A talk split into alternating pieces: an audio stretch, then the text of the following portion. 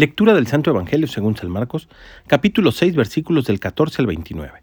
En aquel tiempo, como la fama de Jesús se había extendido tanto, llegó a oídos del rey Herodes el rumor de que Juan el Bautista había resucitado y sus poderes actuaban en Jesús. Otros decían que era Elías y otros que era un profeta comparable a los antiguos.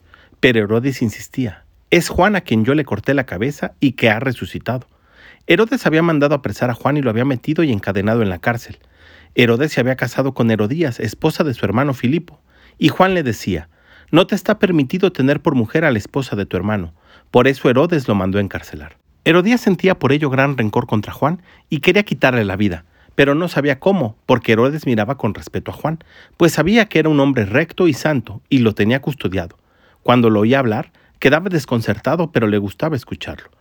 La ocasión llegó cuando Herodes dio un banquete en su corte a sus oficiales y a la gente principal de Galilea, con motivo de su cumpleaños. La hija de Herodías bailó durante la fiesta y su baile le gustó mucho a Herodes y a sus invitados. El rey le dijo entonces a la joven, Pídeme lo que quieras y yo te lo daré. Y le juró varias veces, Te daré lo que me pidas aunque sea la mitad de mi reino. Ella fue a preguntarle a su madre qué le pido. Su madre le contestó, La cabeza de Juan el Bautista. Volvió ella inmediatamente junto al rey y le dijo, Quiero que me des ahora mismo en una charola la cabeza de Juan el Bautista. El rey se puso muy triste, pero debido a su juramento y a los convidados, no quiso desairar a la joven, y enseguida mandó a un verdugo que trajera la cabeza de Juan. El verdugo fue, lo decapitó en la cárcel, trajo la cabeza en una charola, se le entregó a la joven y ella se le entregó a su madre. Al enterarse de esto, los discípulos de Juan fueron a recoger el cadáver y lo sepultaron. Palabra del Señor. Ya hemos platicado en otras ocasiones cómo el odio y los resentimientos nos pueden cegar la inteligencia y hacernos perderlo todo. Pero el Evangelio de hoy tiene más enseñanzas y quisiera compartirte una de ellas. Dice la parte final, el rey se puso muy triste, pero debido a su juramento y a los convidados, no quiso desairar a la joven.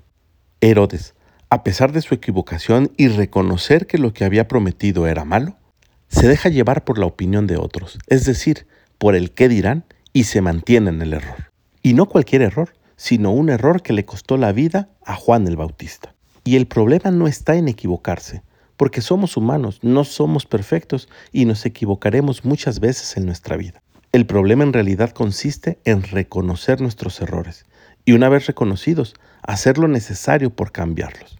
Y también nos ayuda este Evangelio a pensar en las amistades que tenemos.